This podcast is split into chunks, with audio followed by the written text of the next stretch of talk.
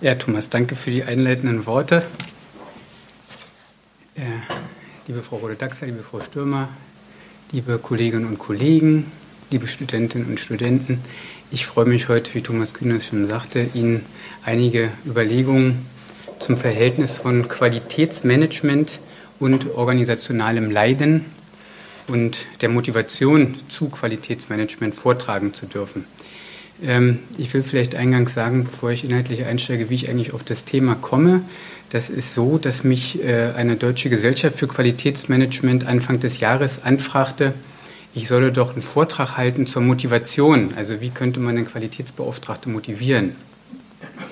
Und da habe ich gesagt, das mache ich gerne. Ähm, aber ich würde dann das so oft ziehen und erstmal fragen, warum die sich überhaupt stellt, die Frage des Qualitätsmanagements. Und damit dann im zweiten Schritt vielleicht auch eine kleine Antwort darauf haben, wie man die Motivation stärken könnte. Also so äh, der Hintergrund, warum ich äh, als Berater, der sich so allgemeinen Organisationsfragen widmet und als Soziologe überhaupt auf Qualitätsmanagement komme. Sollte es hier also Qualitätsmanagement-Experten geben, dann bitte ich schon mal gleich zu verzeihen, dass ich kein Experte bin im inneren oder im engeren Kontext mit Blick auf Qualitätsmanagement, aber sagen würde, ein Experte für Organisationen äh, und vor dem Hintergrund mir erlaube, also auch das eine oder andere zu Qualitätsmanagement zu sagen und dann zu hören, was die Experten denn dazu sagen, ja, dass sie das ein Stück einordnen können.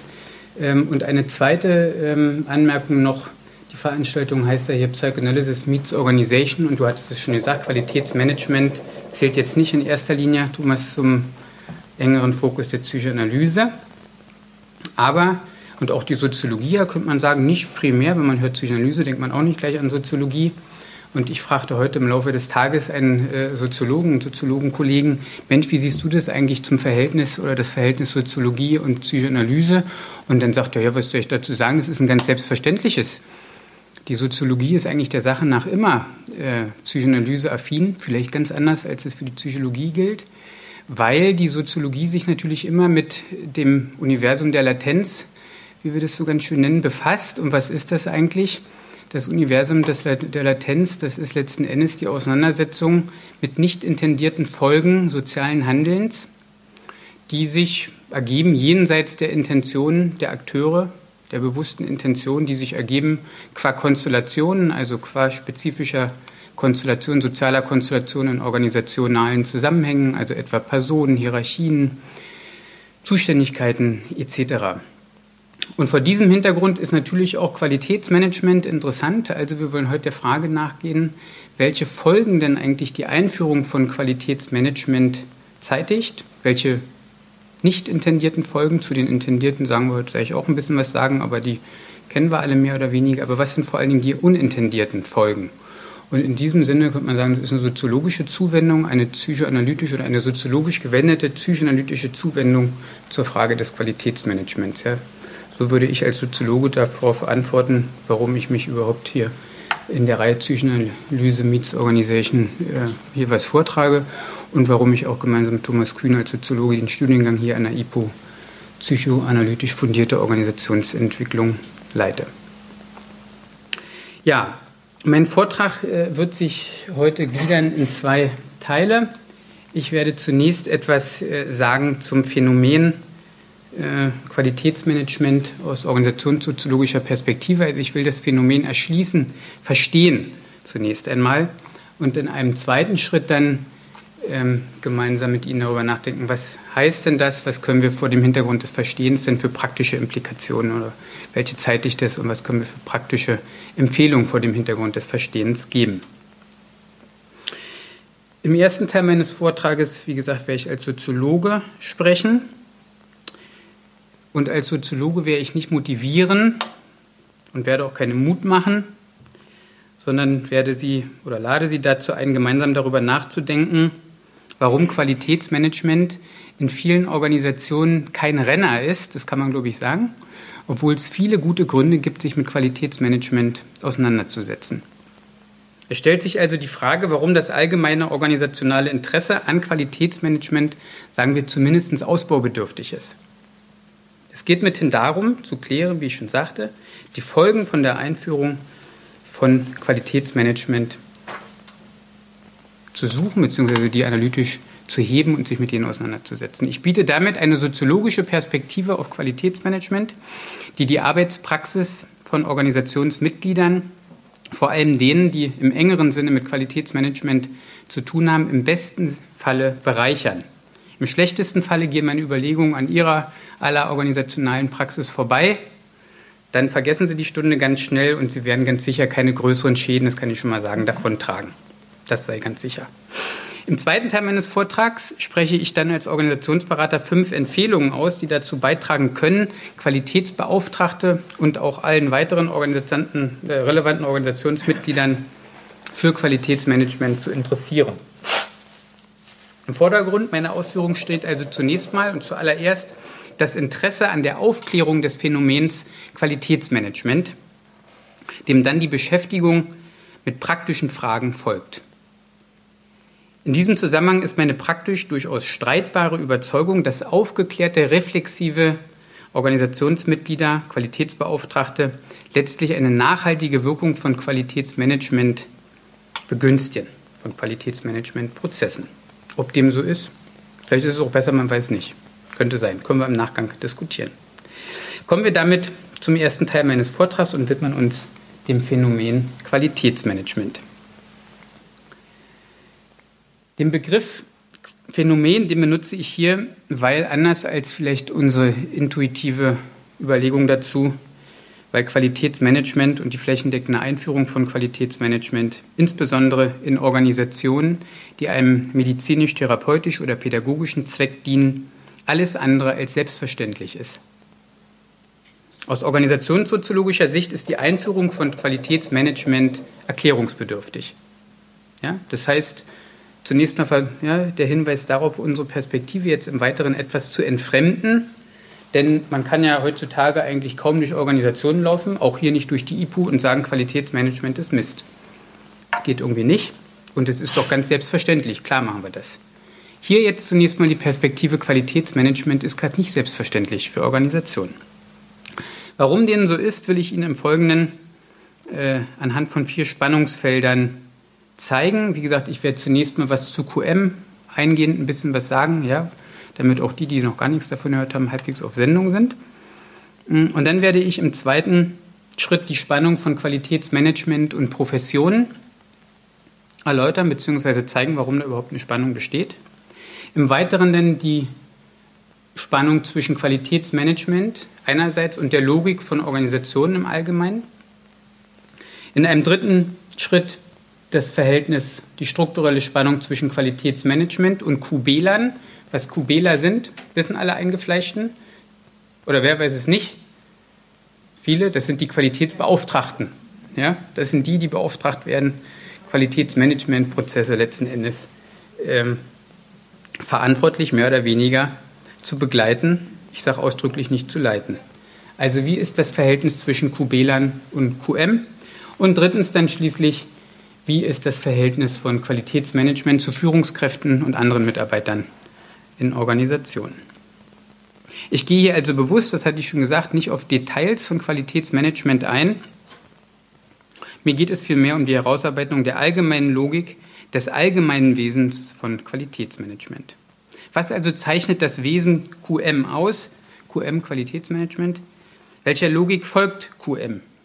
Hören wir dazu Zitate aus dem organisationalen Alltag. Was also wird sich in Organisationen offen oder verdeckt zugeraunt?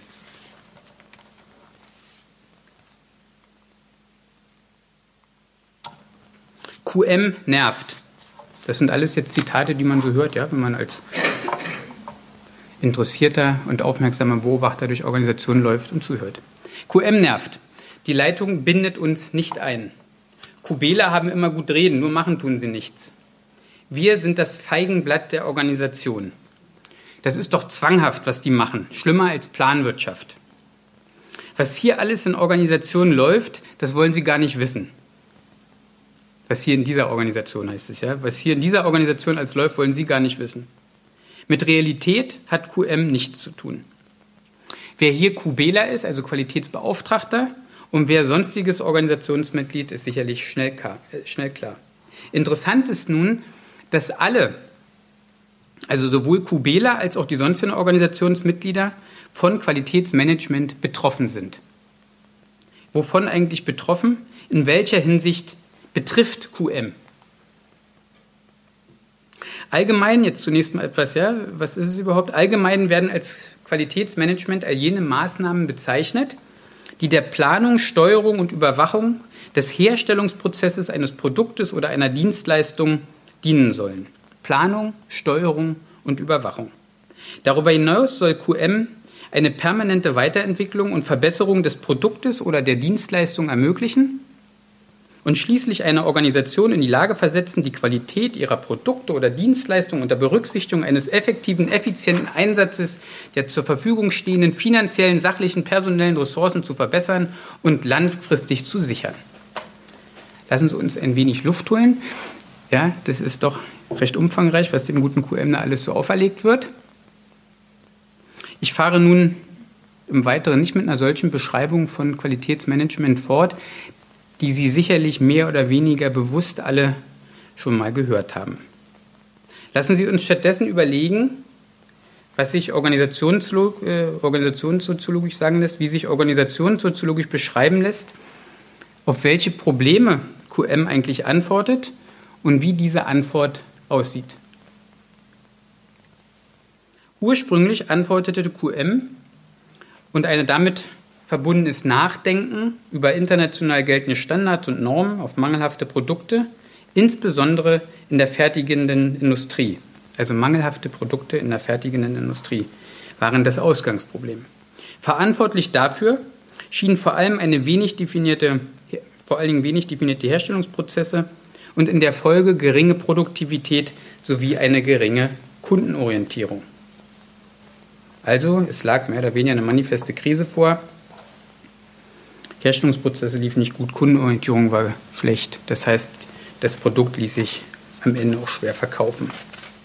Die Antwort auf diese Probleme, die schien und scheint nun denkbar einfach. Eine systematische Planung und Standardisierung aller organisationalen Prozesse, Qualitätsmanagement, soll Kunden- und Mitarbeiterzufriedenheit sicherstellen und ein ausgewogenes und zugleich gewinnorientiertes Wirtschaften sicherstellen. In dieser Antwort, in diesem Versprechen von QM drückt sich eine ingenieurial-bürokratische Haltung zur Welt aus. Begriffe wie Krise oder Ambivalenz sind dieser Haltung eher fremd. Eine ingenieurial-bürokratische Haltung zur Welt, die ist nun zunächst weder schlecht noch gut, das sei hier unterstrichen. Sie ist aber eine andere als etwa eine medizinisch-therapeutische oder also eine, eine professionalisierte Haltung zur Welt oder auch eine pädagogische Haltung zur Welt. Ich gehe auf diesen Unterschied im Spannungsfeld von Qualitätsmanagement und Profession nachher noch ein. Was bedeutet nun die Rede aber von einer, im Weiteren nochmal von einer ingenieurial-bürokratischen Haltung zur Welt mit Blick auf das Wesen von Qualitätsmanagement? Es werden vermeintlich plan- und steuerbare Kriterien, Anforderungen formuliert, die eine gute, qualitätsorientierte Organisation in sachlicher, ökonomischer, struktureller und sozialkommunikativer Hinsicht auszeichnen und sicherstellen. In diesem, haben wir es, in diesem Sinne haben wir es mit einem Anspruch, haben wir es mit einem Anspruch von Qualitätsmanagement zu tun, ähm, nicht,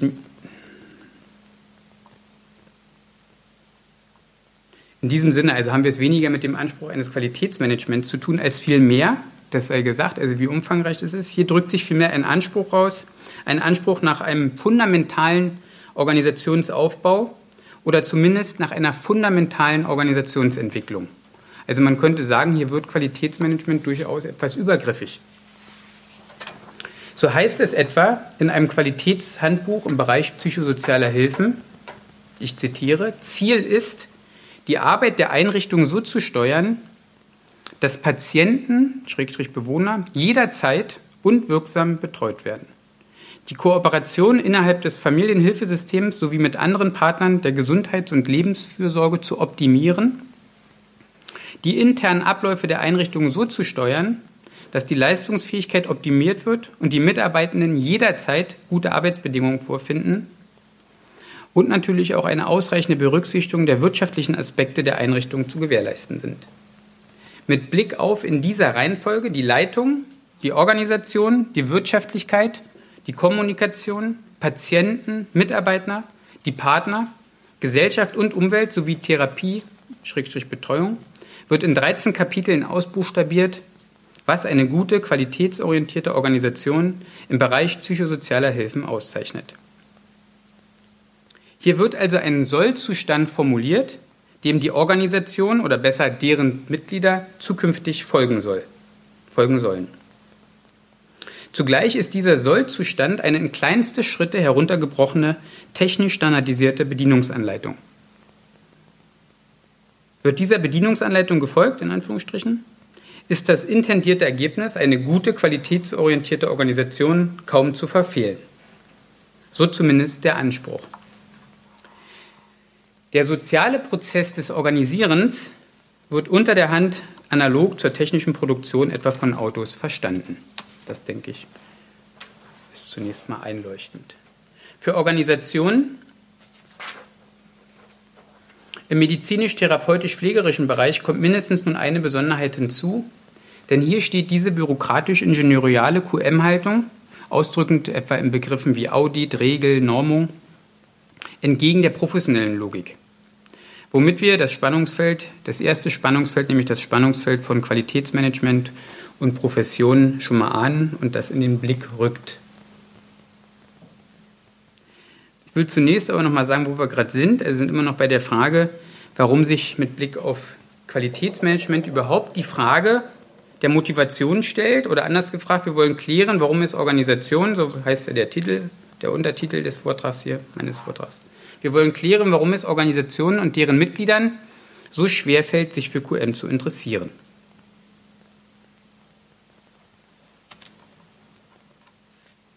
Blicken wir auf das Spannungsfeld von QM und Professionen.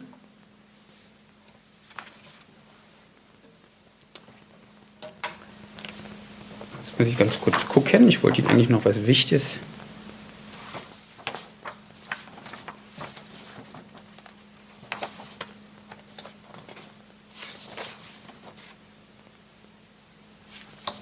Ja, sehen Sie, ich habe was vergessen. So ist es, wenn man kein Qualitätshandbuch folgt. Ähm, aber eine Lücke drin.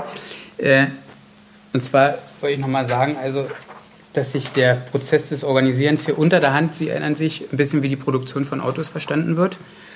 Und in dem Zusammenhang ist wichtig zu sagen, dass Qualitätsmanagement, und ich sagte Qualitätsmanagement, Sie erinnern sich vielleicht, wird an der Stelle fast also etwas übergriffig mit Blick auf Organisationsaufbau, fundamentaler Organisationsaufbau. Und in diesem Zusammenhang entfaltet Qualitätsmanagement mehr oder weniger unbewusst Kriterien und Anforderungen, mit denen diese formuliert, einen totalen Geltungsanspruch. Totale Geltungsansprüche neigen der Sache nach zu Dogmatismus und wenig Elastizität. Die neueste Rede, zumindest äh, Ihnen ist die vielleicht bekannt, die Rede vom Total Quality Management drückt das recht trefflich aus, diesen, ja, was damit gemeint ist mit dem totalen Geltungsanspruch. In der Folge ist QM zunehmend mit QM seiner Selbstwillen beschäftigt. Es geht also nicht mehr um QM zum Zwecke der Organisation, also ursprünglich ja mal fehlerhafte Produkte, sondern um QM. Qualitätsmanagement hat sich dann im nicht intendierten Sinne verselbstständigt. Das zeigt sich beispielsweise eindrücklich darum, Frau Stürmer, wir hatten kurz da vorher darüber gesprochen, eindrücklich daran, wenn sich Organisationen nicht mehr um ihre Probleme kümmern, sondern darum, eine externe Zertifizierung zu bestehen. QM antwortet dann nicht mehr auf aktuelle organisationale Handlungsprobleme oder gar Krisen, vielmehr antwortet die Organisation auf Qualitätsmanagement. Das der Organisation, also Qualitätsmanagement, das der Organisation systematisch und fortwährend Handlungsprobleme produziert nämlich zum Beispiel immer wieder mittlerweile fünfjährlich äh, Akkreditierungsunterlagen einreichen, wieder geprüft werden etc. Zum Beispiel. In diesem Sinne wird Qualitätsmanagement für Organisationen selbst zum Problem. In diesem Zusammenhang sei etwa an den kontrafaktischen Aufruf zum kontinuierlichen Verbesserungsprozess gedacht, KVP, womit QM faktisch nie abschließbar ist. Hierin liegt es, denke ich, recht einsichtlich eine nicht intendierte Überforderung drin, die auch zur Demotivation folgen kann. Denn wer kann man von sich schon behaupten, in einem kontinuierlichen Verbesserungsprozess zu sein? Denke niemand. Ähnlich wie die Rede vom KVP verhält es sich auch mit der Rede vom lebenslangen Lernen.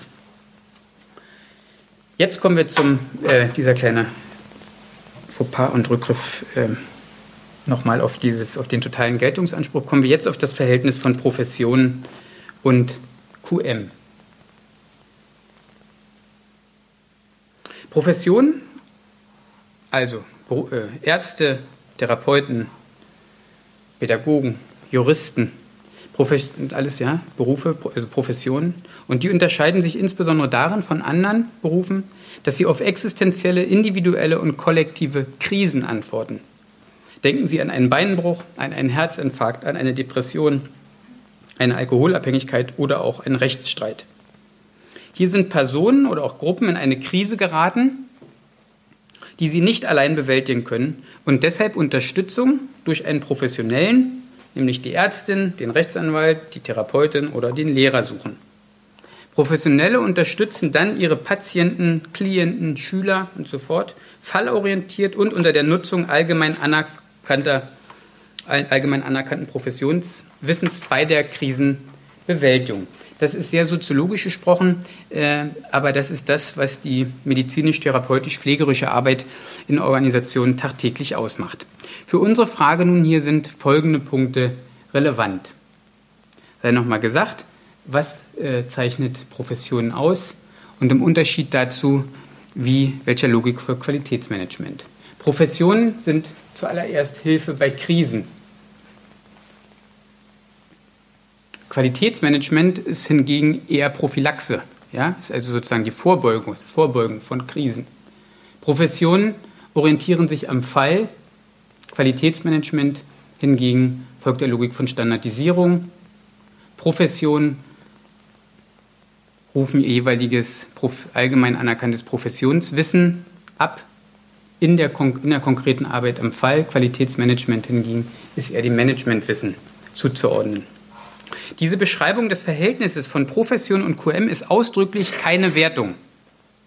Vielmehr will ich hier die strukturelle Spannung, also die Spannung, die jenseits der Intention der beteiligten Akteure vorhanden ist, diese Spannung will ich hier verdeutlichen.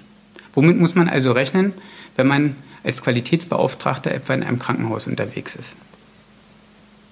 Unabhängig mal noch davon, welche Akteure da tatsächlich, also äh, welche Menschen die jeweiligen Positionen ausfüllen. Die geht es erstmal nur um die strukturelle Spannung. Wir können auch sagen, Qualitätsmanagement und Professionen sprechen unterschiedliche Sprachen. Wie es etwa, ich hatte schon gesagt, in den Begriffen Kunde und Patient deutlich wird. Diese Begriffe sind nicht beliebig, sondern sinnhaft und damit gerade nicht beliebig veränderbar. Sie drücken unterschiedliche Haltungen zur Welt aus. Vor dem Hintergrund dieser strukturanalytischen Perspektive sind mögliche Konflikte zwischen Profession und QM nicht erklärungsbedürftig, sondern umgedreht, sie sind eigentlich erwartbar. Auch wenig Interesse der Profession für QM ist nicht verwunderlich, da die Profession, die Profession der Sache nach, ihr eigenes, man könnte sagen, ihr eigenes professionsimmanentes QM verfolgen, ohne dies so zu nennen. Ja? Also eine Profession ohne Qualitätsmanagement, ohne es zu nennen, wäre keine Profession.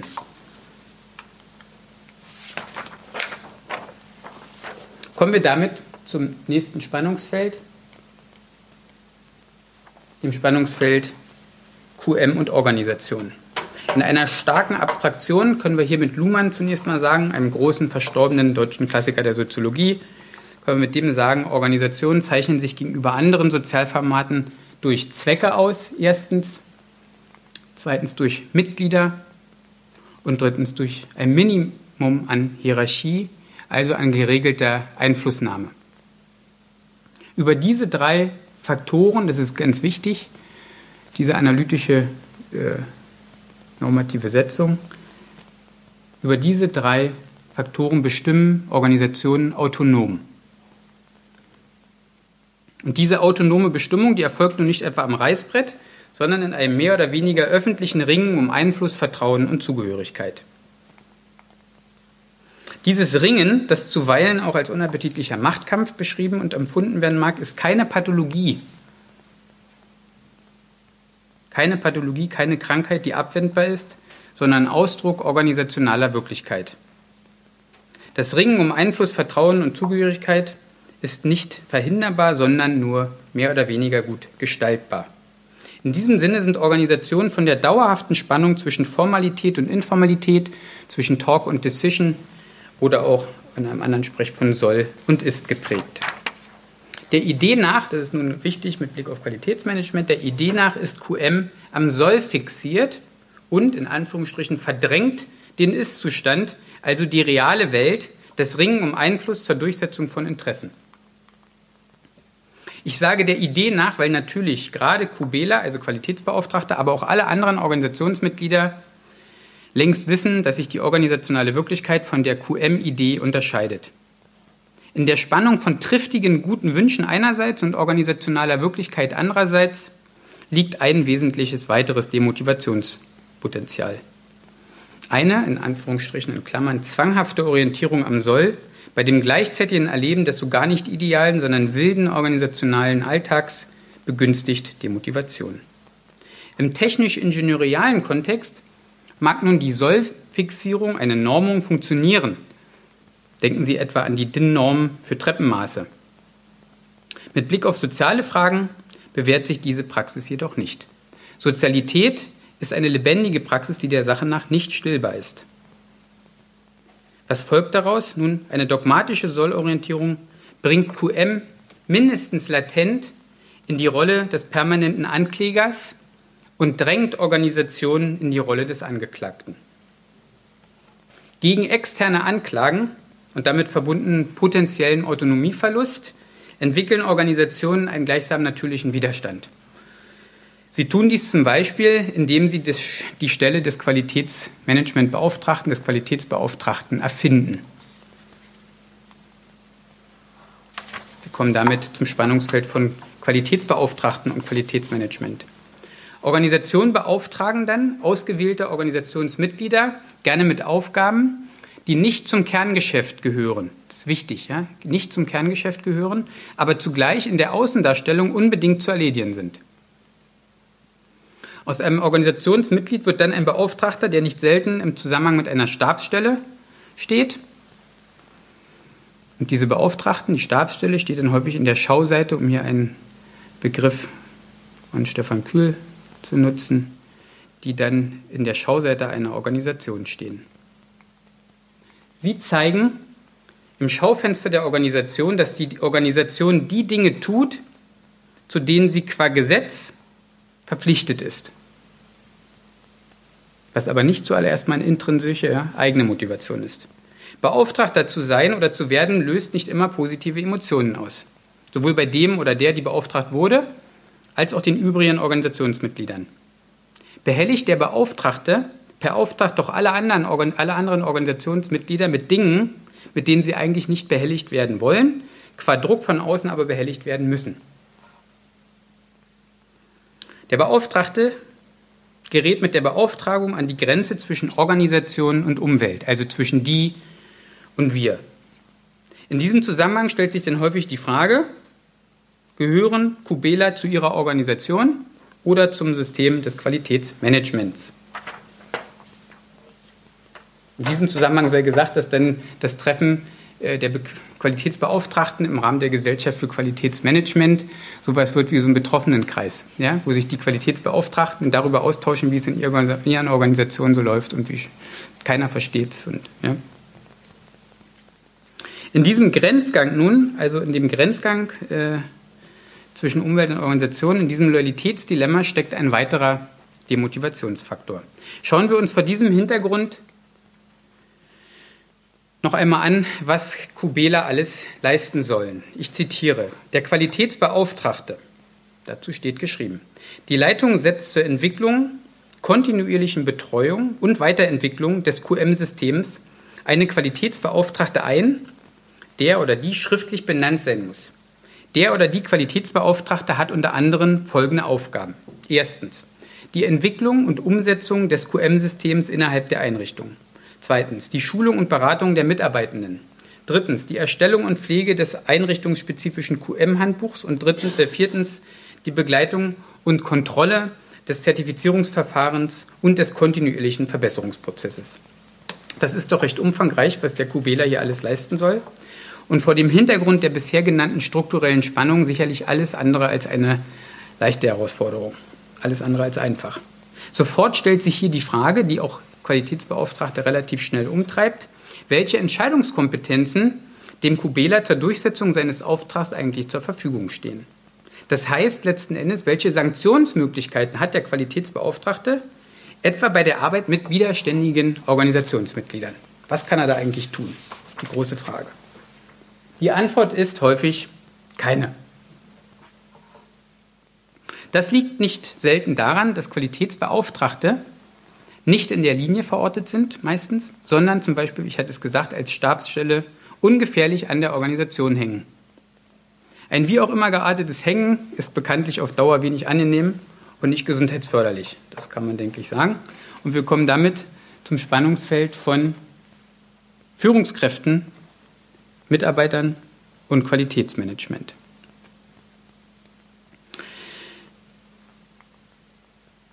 Da ist zunächst mal zu sagen, dass in der Regel Qualitätsbeauftragte und die übrigen Mitarbeiter zeitlich, sozial und, und räumlich häufig getrennt voneinander sind. Äh, ich sage immer ganz gerne, häufig sind die Qualitätsbeauftragte oben rechts im hintersten Eck.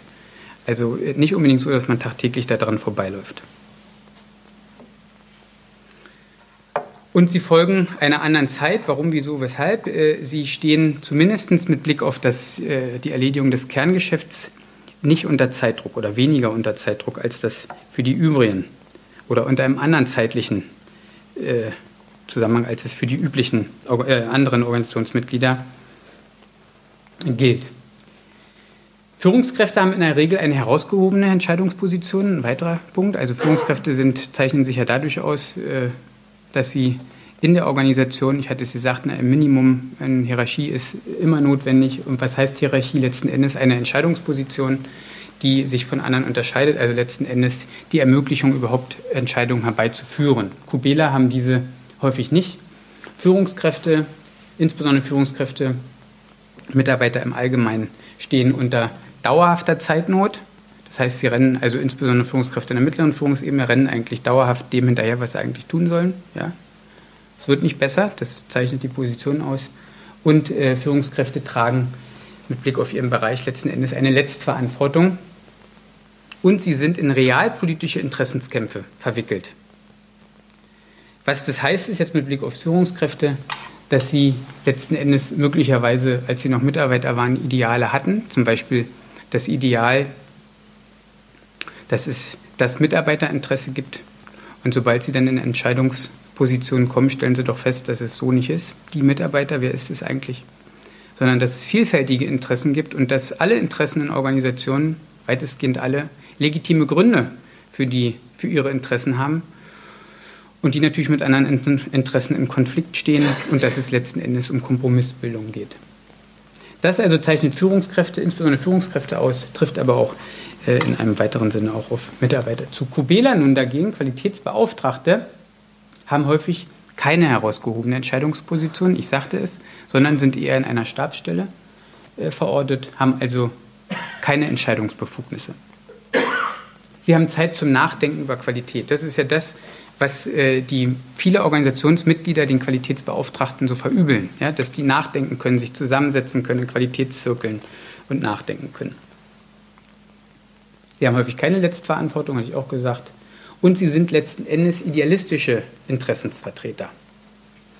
Ähm, wem das jetzt, ich ahne vielleicht, dass es ein bisschen sauer aufstößt, dieses idealistische Interessensvertreter, wer sich äh, mit Qualitäts- oder mit beispielsweise der ISO 9000 4 oder ISO 9000 mal auseinandersetzt, heute Abend mal kurz kann man im Internet schnell finden und liest diese doch 240 Seiten, äh, der kriegt schnell einen Eindruck, was damit gemeint ist mit idealistische Interessensvertreter. Ich sagte es auch eingangs, da wird ein Idealbild einer Organisation gebildet. Ein Idealbild vor dem Hintergrund einer technisch-ingenieurial-bürokratischen Haltung.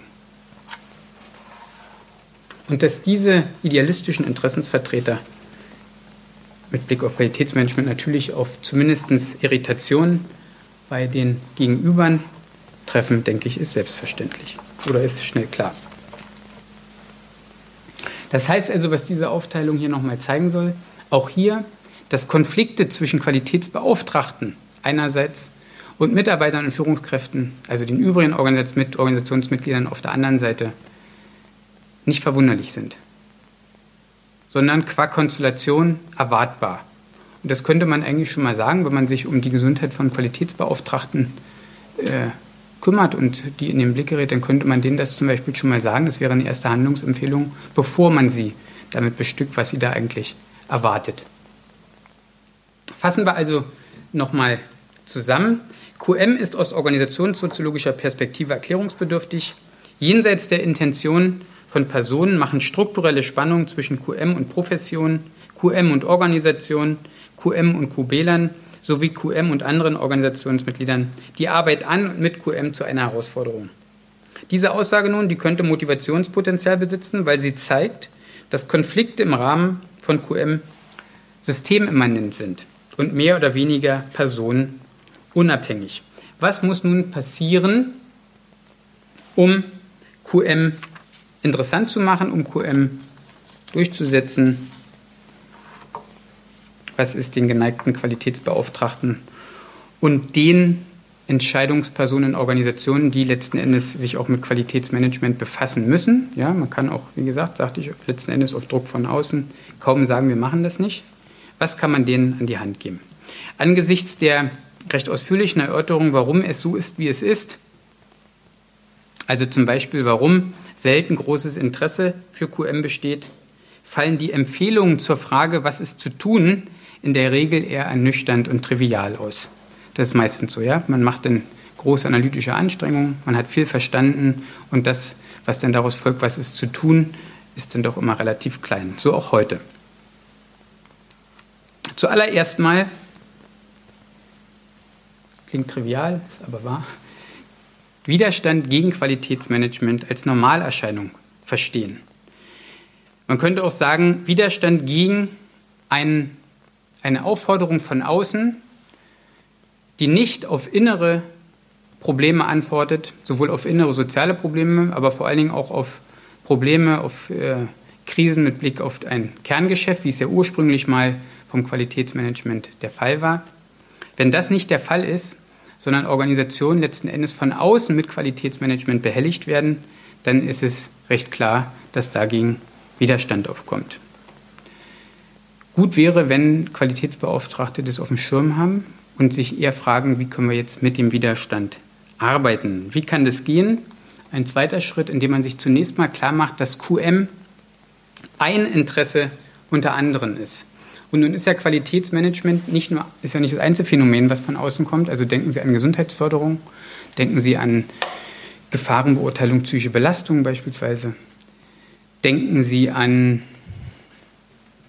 gesundes Essen, Gesundheitsvorsorge etc. pp. Das sind alles Prozesse, die eher von außen als von internen Problemen Ausgang finden, also mit denen Organisationen beschäftigt werden, weil sie von außen dazu verpflichtet werden. Und auch Gesundheitsförderung beispielsweise, ja, hat ja auch ein kleines, ein kleines Subsystem innerhalb von Organisationen, verfolgt auch ein Interesse in anderes, als es QM ist. Meistens kennen die sich nicht mal, ja. Also sich als QMler klar machen, als QBler, dass das, was man da verfolgt, ein Interesse unter anderem ist. Drittens, eigentlich zunächst mal durch die Organisation laufen und Interesse für die Organisation und im medizinisch, therapeutisch, pädagogisch, also im professionellen Kontext, vor allen Dingen Interesse für die Profession wecken. Man könnte sagen, die Professionellen eigentlich daran packen, indem man ihre immanenten Qualitätsansprüche herausfordert. Also sozusagen nicht so kommt, man hat jetzt selber welche, ja, und die sind, die Professionen sind eigentlich äh, nicht schlau genug, um selber welche zu haben, so ist es nicht, sondern umgedreht. Die Professionen fordern anhand ihrer eigenen professionsimmanenten Ansprüche. Sich in dem, klar, in dem Zusammenhang klar machen, worauf reagiert QM überhaupt? Auf welches Handlungsproblem haben wir überhaupt eins in unserer Organisation? Jenseits äußerer Legitimationsfragen haben wir also ein inneres Handlungsproblem, auf das QM eine Antwort wäre. Und das tun, ohne dabei dogmatisch zu sein. Das ist leichter gesagt als getan. Wir könnten in dem Zusammenhang äh, vielleicht im Nachgang in der Diskussion auch diskutieren, äh, zur Frage von Passung von Person und Position. Also welche Person zieht Qualitätsmanagement an? Ja, wer ist geneigt, Qualitätsmanagementprozesse zu begleiten, Qualitätsbeauftragter zu werden? Und in dem Zusammenhang ist die Frage, äh, nach tatsächlichen Problemen zu suchen, auf die Qualitätsmanagement eine Antwort ist, ohne dogmatisch zu sein, alles andere als trivial. Und viertens, Übersetzungsarbeit leisten. Was heißt Übersetzungsarbeit zu leisten? Äh, letzten Endes ist das Phänomen von Subsystemen in Organisationen, jetzt das Subsystem Qualitätsmanagement, äh, keine Besonderheit, sondern Organisationen in der Moderne, in Anführungsstrichen, neigen dazu, unterschiedliche Subsysteme auszubilden, unterschiedliche Expertisen. Denken Sie etwa an den Einkauf und die Produktion in der fertigenden Industrie, die also unterschiedliche Expertisen ausbilden und unterschiedliche Sprachen und letzten Endes das Sprechen miteinander verständlicherweise qua Konstellation verlernen. Qualitätsbeauftragte, die das auf dem Schirm haben, könnten Übersetzungsarbeit leisten zwischen den unterschiedlichen Sprachen in Organisationen. Davon müssten Sie natürlich von der Position herunterkommen, dass Qualitätsmanagement, wie etwa ISO 9004, die Bibel ist, also der Weg, wie die richtige Organisation zu gestalten ist. Auch das ist alles andere als trivial. Und fünftens schließlich, das trifft die Frage nochmal der Passung von Person und Position. Also welche Personen werden Qualitätsbeauftragte? Qualitätsbeauftragte, die wirksam sein wollen, da wäre es hilfreich, wenn man Lust an Konflikten und Lust an Einfluss hat. Wenn man das nicht hat und ernsthaft meinen Qualitätsmanagementprozesse wirksam, also wirksam im Sinne von auch, dass da sich was verändert in mehr oder weniger großen Schritten, dafür sind oder in dem Zusammenhang sind Konflikte unausweichlich und eine gewisse Lust an Konflikten zur angemessenen Bewältigung dieser Konflikte unabdingbar. Das also Handlungsempfehlung vor dem Hintergrund des Gesagten für Qualitätsbeauftragte und andere, die mit Qualitätsmanagement zu tun haben. Und jetzt äh, seien noch drei letzte Punkte gesagt. Ähm, Hinweise, Empfehlungen für Entscheider in Organisationen, also für letzten Endes Führungskräfte. Erstens, sprechen Sie nicht mit zwei Zungen.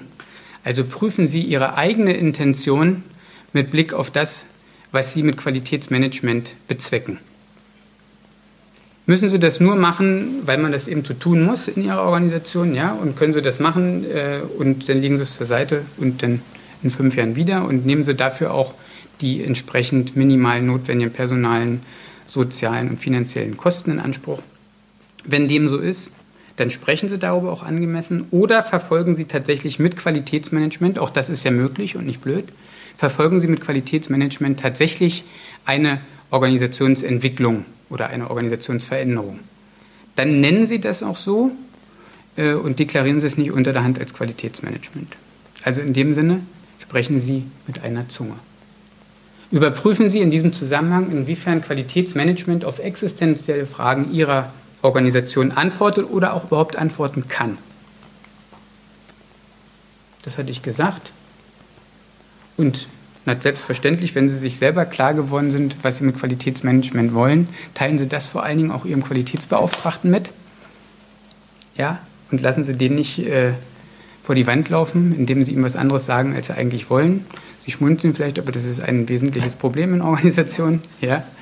Ähm, also vor allen Dingen dem Kubela natürlich sagen, das ist ja Ihr Mann oder Ihre Frau in der Organisation mit Blick auf Qualitätsmanagement und kommunizieren, kommunizieren Sie es dann auch in die Organisation angemessen.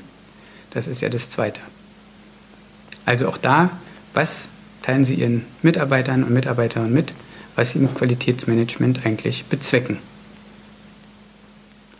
Und wenn Sie das halbwegs authentisch hinkriegen, also wenn das, was Sie wollen, was Sie beabsichtigen und was Sie tun, halbwegs, das wird nie ganz deckungsgleich sein, aber wenn es halbwegs identisch ist oder halbwegs stimmig ist, ja, man also das dem, was sie sagen, trauen kann und das vor allen Dingen auch, wie kann man ihnen trauen, indem man sieht, dass das, was sie sagen, sich in der Zukunft auch bewährt, beziehungsweise sie das auch machen, was sie sagen, dann wird sich das Raunen über Qualitätsmanagement, was wir ja eingangs uns gehört haben, also uns angehört haben, also was spricht man über QM in Organisationen, dann wird sich das ändern.